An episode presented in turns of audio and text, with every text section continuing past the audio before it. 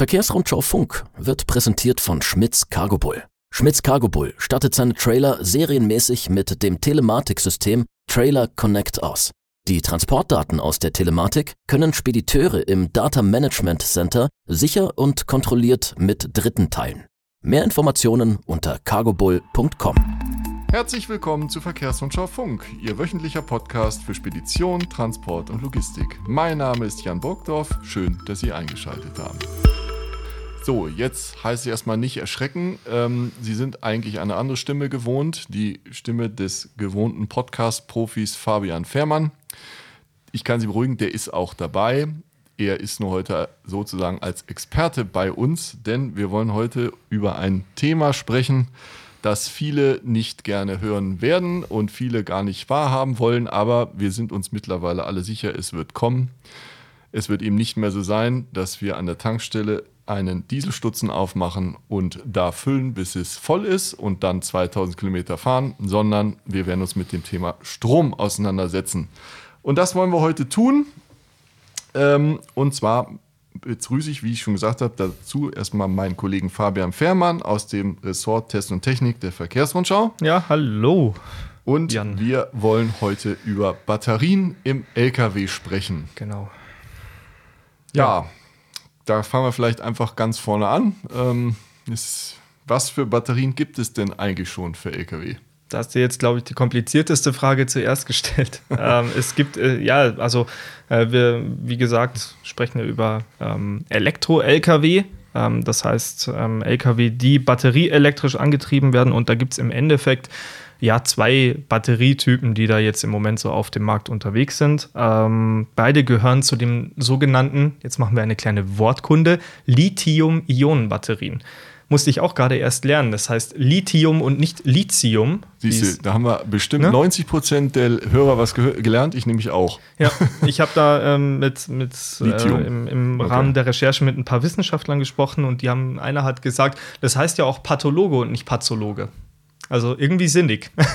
TH in der Mitte wird als T, okay. T ausgesprochen, haben wir jetzt gelernt, genau. Auf jeden Fall, ähm, die Batterien, die heute eingesetzt werden, sind alle des Typs Lithium-Ionen. Ähm, und da gibt es zwei äh, ja, gängige, ich sage jetzt mal Mischungen, wenn man das so ausdrücken kann. Es gibt NMC-Akkus und LFP-Akkus. Ähm, vielleicht da gleich zur Begriffsklärung. NMC sagt aus, dass das Material im Inneren, das für die Kathode in dem Fall verwendet wird, ähm, äh, aus Lithium, Nickel, Mangan, Kobaltoxid oder Oxiden besteht. LFP wiederum steht für Lithium Iron Phosphate, bei uns auch bekannt als Lithium, äh, Lithium Eisenphosphat. Ähm, ja, beide unterscheiden sich eben in der chemischen Zusammensetzung ähm, und werden aktuell vor allem bei E-Autos, E-Transportern und E-Lkw eingesetzt. Ah ja. Genau. Okay. Also, dann können wir eigentlich dann weitermachen. Ähm, sicherlich gibt es da immer ein Für und Wider von beiden Batterietechniken. Ja. Sicherlich ist es ja leider immer so. Also kannst du was über die Vor- und Nachteile zum Beispiel des NMC-Akkus sagen? Ja, ähm, also NMC-Akkus kann man sagen, sind in der mobilen Anwendung, an der wir ja interessiert sind, ähm, ja, ziemlich bewährt, kann man sagen. Die gibt es schon eine Zeit lang. Man kann auch sagen, dass die relativ ausgeforscht sind. Also da ist jetzt nicht mehr so viel Potenzial drin. Ähm, ich, man könnte freundlich sagen, du weißt, was du kriegst. Ne? Also diese Akkus sind relativ zyklenfest, also sie können mehrfach aufgeladen und entladen werden, ohne dass sie gleich in sich zusammenbrechen. Ähm, außerdem ist es so, dass NMC-Akkus jetzt verglichen mit anderen Batterien, wenn man jetzt an Bleibatterien denkt oder so, nicht wahnsinnig schwer sind. Ähm, genau, ansonsten, was haben wir noch? Äh, ja, gut, die, der Nutzlasteffekt kommt natürlich durch das ge etwas geringere Gewicht der Batterien, die sind immer noch schwer, aber jetzt nicht so wie andere. Ähm, die Energiedichte ist auch ganz interessant, die ist relativ gut bei NMC-Akkus. Energiedichte heißt, wie viel Energie kann ich denn eigentlich pro Kilogramm hinterher da drin speichern? Das ist ein recht wichtiger Wert. Ähm, Nachteile hast du auch angesprochen, klar, wenn man am Namen schon hört. Äh, Nickel, Mangan, Kobaltoxid, ähm, da sind seltene Erden drin. Das äh, wird ja nicht immer so befürwortet oder ist zumindest immer mal wieder ein Kritikpunkt, wenn man sich jetzt Akkus anschaut. Gerade besonders die Gewinnung von Lithium und Kobalt ist da ja ähm, immer mal wieder im Fokus. Ähm, Ja, ansonsten ähm, kann man auch als Nachteil vielleicht noch anführen, dass tatsächlich NMC-Zellen verhältnismäßig gut erforscht sind, aber dadurch halt auch wenig Potenzial ist. Mhm. Genau. Das heißt also, bei dem LFP-Akku sind wir noch mehr am Anfang. LF, man, man kann es so sagen, zumindest in der, in der mobilen Anwendung. Also LFP-Akkus sind jetzt auch nichts Neues. Ähm, die gibt es auch schon eine Zeit lang. Allerdings ähm, werden sie jetzt so nach und nach, das kann man beobachten, wenn man so mit den Herstellern spricht, immer häufiger eingesetzt. Also aktuelle Beispiele sind jetzt zum Beispiel eben der neue E-Actros Long Haul äh, aus dem Hause Daimler Truck, der dann irgendwann gerade präsentiert, ja. gerade präsentiert, dann irgendwann ja. kommen soll, der wird auf LFP-Akkus aufbauen. Ähm, Vorteile vielleicht von dieser Technologie, klar, man verwendet weniger seltene Erden. In diesem Fall kann man sogar komplett auf Kobalt verzichten. Das ist sicherlich positiv. LFP-Akkus gelten allgemein auch als ähm, man kann sagen, unzerstörbar. Also die sind gegen mechanische Verformung. Wenn da jetzt seitlich in den LKW irgendeiner reinfahren sollte und der Akku verbiegt sich, was trotz Schutzmantel passieren kann, dann geraten die selten in Brand, seltener als NMC-Zellen zum Beispiel. Ähm, auch LFP-Akkus sind zyklenfest, ähm, sogar tendenziell etwas stärker als NMC-Zellen. Ähm, Nachteile allerdings. Ähm, Akkus auf Lithium-Eisenphosphat-Basis sind etwas schwerer und haben auch nicht so eine gute Energiedichte. Und wahrscheinlich auch teurer, oder? Ähm, interessanterweise nein. Äh, LFP-Zellen ja. gelten als, als günstiger sogar. Ähm, das kommt sicherlich immer ein bisschen darauf an, wo man die herbekommt, aber dadurch, dass ja in NMC-Zellen seltene Erden drin sind, wie zum Beispiel jetzt eben Kobalt, ähm, ist da der Preis tendenziell ein bisschen höher sogar. Okay. Genau. Gut, jetzt haben wir ja. euch abgedeckt, was es gibt zurzeit, ja. aber natürlich ist das ja ein Feld, was man lange sich selbst überlassen hat in der Forschung. Wir gehen da richtig, die geben die Hersteller richtig Gas, denke ich. Du hast dich mhm. schlau gemacht. Was macht die Wissenschaft? Gibt es neue Techniken, die da sozusagen vor der Tür stehen, wo man vielleicht sagen kann, man tankt seinen Fernverkehrs-LKW voll und fährt 500 Kilometer problemlos mit 40 Tonnen? Tja. Interessant. Ähm, ähm, die Frage stellt sich, glaube ich, jeder. Wann kommt dieser Akku, mit dem man mal 1000 Kilometer mit einem LKW fahren kann? Und vier Minuten lädt. Und ja. vier Minuten lädt, ja. genau. Ähm, also ich kann, also ich habe mit mehreren Experten gesprochen. Einer davon, mit dem ich eigentlich das längste Gespräch geführt habe, das war Dr. Holger Althus vom Fraunhofer IWS.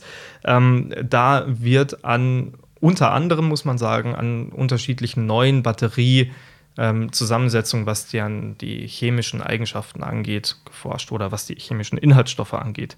Ähm, da gibt es zum Beispiel Akkus, die auf Schwefel basieren. Äh, mhm. Die werden dort erforscht. Ähm, ist auch Lithium-Ionen-Technologie in dem Fall. Ähm, was in dem Institut auch noch eine relativ große Rolle spielt, äh, sind Beschichtungen für die Batteriepole.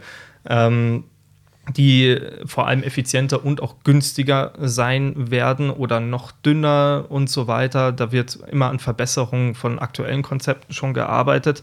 Und was mir im Gespräch mit Dr. Althus auch sehr im Kopf geblieben ist, ist dieser Begriff der Feststoffbatterie. Den hat sicherlich auch jeder schon einmal gehört. Ähm, da muss man ein bisschen technisch in so einen Akku reinschauen. Also man hat eine Anode und eine Kathode.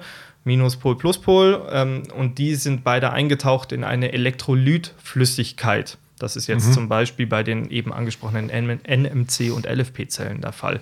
Ähm, und bei Feststoffbatterien ist das dann nicht mehr so. Da tauchen diese Pole dann ja im Endeffekt in einen Feststoff ein. Ähm, und diese Technik, ähm, ja, die, da erwartet die Forschung zumindest ein großes Plus, was die Energiedichte hinterher angeht. Ähm, wenn man mit den Forschern spricht, und das war eigentlich der interessanteste Aspekt für mich, dann sieht man sehr schnell, hoppla, diese Möglichkeiten, die wir da haben, die sind recht begrenzt. Also mhm. ähm, es müssen ja verschiedene Parameter gleichzeitig beobachtet werden und im besten Fall verbessert werden. Also da kann man nennen die Energiedichte, die mhm. Kosten, das Gewicht, die Sicherheit, Zyklenfestigkeit, Schnellladefähigkeit gerade heutzutage ein ganz wichtiger Punkt. Ähm, und da hat mir auch Dr. Althus äh, eigentlich ganz interessant gesagt, es ist spielend leicht, heute die Energiedichte um 40 Prozent zu erhöhen. Überhaupt kein Problem.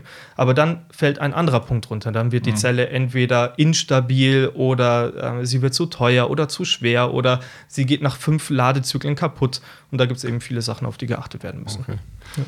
Trotzdem ist es ja so, wenn man, wir kriegen ja beide sehr viele Pressemitteilungen zu dem Thema. Ja. Es gibt ja hunderte auch von Startups, mehr oder weniger äh, professionell, Ja. ähm, die ja einige sagen, sie haben Akkutechnik entworfen, die bahnbrechend, heißt es dann immer so schön, äh, sein soll. Da wird manchmal von Natrium oder Luft irgendwie ist da im Spiel. Ähm, ist da, was ist da dran an der Thematik? Man kann es so sagen, im Labor mag das eine oder andere sicherlich funktionieren oder in irgendwelchen Berechnungen oder wie auch immer das dann hinterher in, innerhalb dieser Unternehmen, Startups erforscht wird.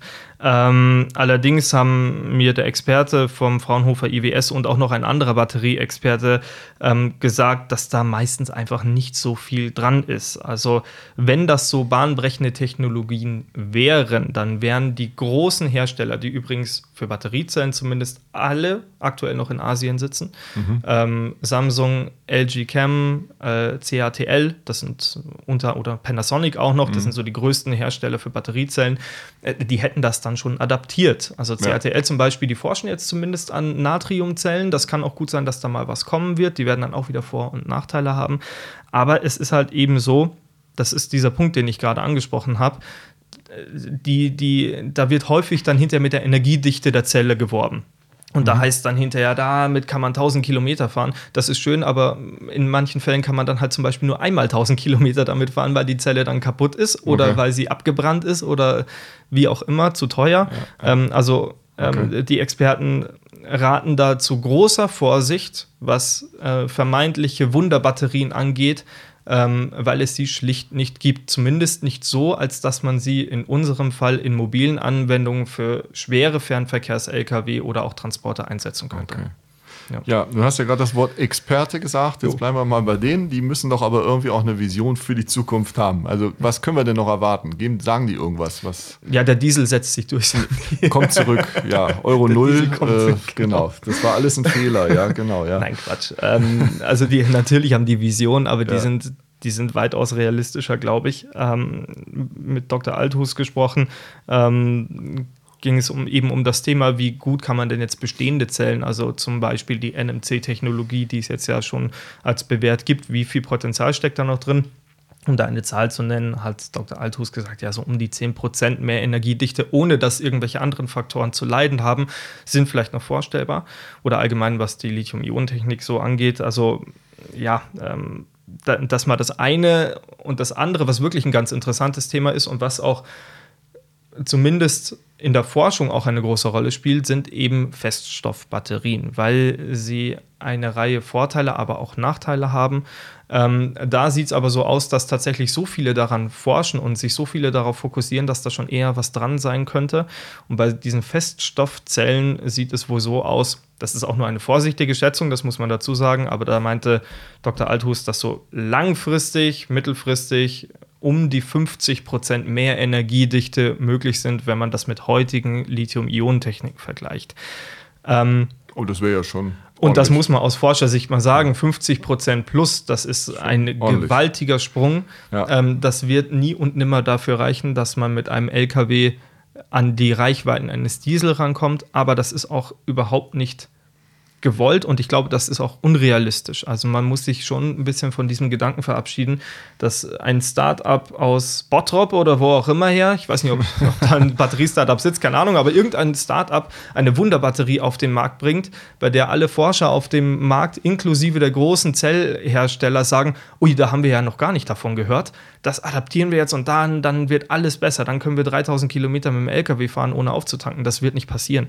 Ähm, und deswegen ist dieser Punkt der, der Ladegeschwindigkeit und der Zyklenfestigkeit eigentlich viel wichtiger als die pure Energiedichte. Also Ziel sollte ja sein, und das hört man auch den, bei den Forschern raus, die Energiedichte muss konstant gut sein, die sollte möglichst zyklenfest sein, nicht zu schnell abbauen, die Schnellladefähigkeit sollte gut gegeben sein, das Ding darf nicht zu schwer sein, darf nicht zu viel kosten. Ja, und das sind so viele Punkte, da haben die Herrschaften in den Laboren der Welt einiges zu tun. Eines zu tun. ja, also dann können wir abschließend festhalten, die große Wunderbatterie ist aktuell nicht in Sicht. Nö. Ähm, aber wir haben noch einiges zu erwarten, Genau. was besser wird, um sie in ein Fahrzeug reinzutun und mehr schneller zu laden, weiterzufahren und mehr Nutzlast zu haben. Ja, und es gibt ja auch äh, interessante Konzepte, die ja auch heute schon, jetzt vielleicht abschließend auch noch als kleine Vision, die, die umsetzbar sind. Das sind dann irgendwelche formbaren Batterien zum Beispiel. Also wenn man jetzt mhm. mal in das Innere eines großen Akkus, den wir als riesige Blechkiste eigentlich nur kennen, ja. wenn man da mal reinguckt, da sind viele kleine Zellen drin. Mhm. Je nach Hersteller sehen die dann aus wie zum Beispiel so Fernbedienungsbatterien mhm. in der Form, ein bisschen größer und dicker. Ähm, und die, die, das ist eine festgeschriebene Form. Es gibt dann noch prismatische und Pouch Cells, nennen die sich. Das sind die drei gängigen, aber durch neue Techniken ist es auch möglich, die dann irgendwie anders zu formen, zum Beispiel. Und das bietet dann viel mehr Möglichkeiten, die platzsparend irgendwo im LKW unterzubringen. Weil ähm, wer sich heute mal eine Batterie von einem E-LKW anschaut, das ist ein richtiger Brummer. Ja. Und ja. das Ding wirkt auch, wiegt auch ordentlich und ja. ja. liegt am Ende an der Nutzlast dann. Ne? Ja, also haben wir noch einiges das zu erwarten. Das war das Schlusswort, sorry. Genau. Ja, dann sage ich das Schlusswort. ja, bitte. Zwar, danke, Fabian, für deine professionellen Auskünfte. Jo. Das ist sicherlich, wie gesagt, ein Feld, in dem sich kaum jemand auskennt, was absolutes Neuland ist. Jo. Aber wir werden uns dann gewöhnen, da bin ich mir sicher. Das wird nicht der letzte nicht. Podcast genau. in dem genau. Thema sein. Ja. Richtig, genau. Apropos letzter Podcast, das ist natürlich nicht der letzte gewesen. Die nächste Folge des Verkehrsschulver Funk können Sie dann am kommenden Donnerstag wiederhören. Äh, wir danken fürs Einschalten und bis zum nächsten Mal.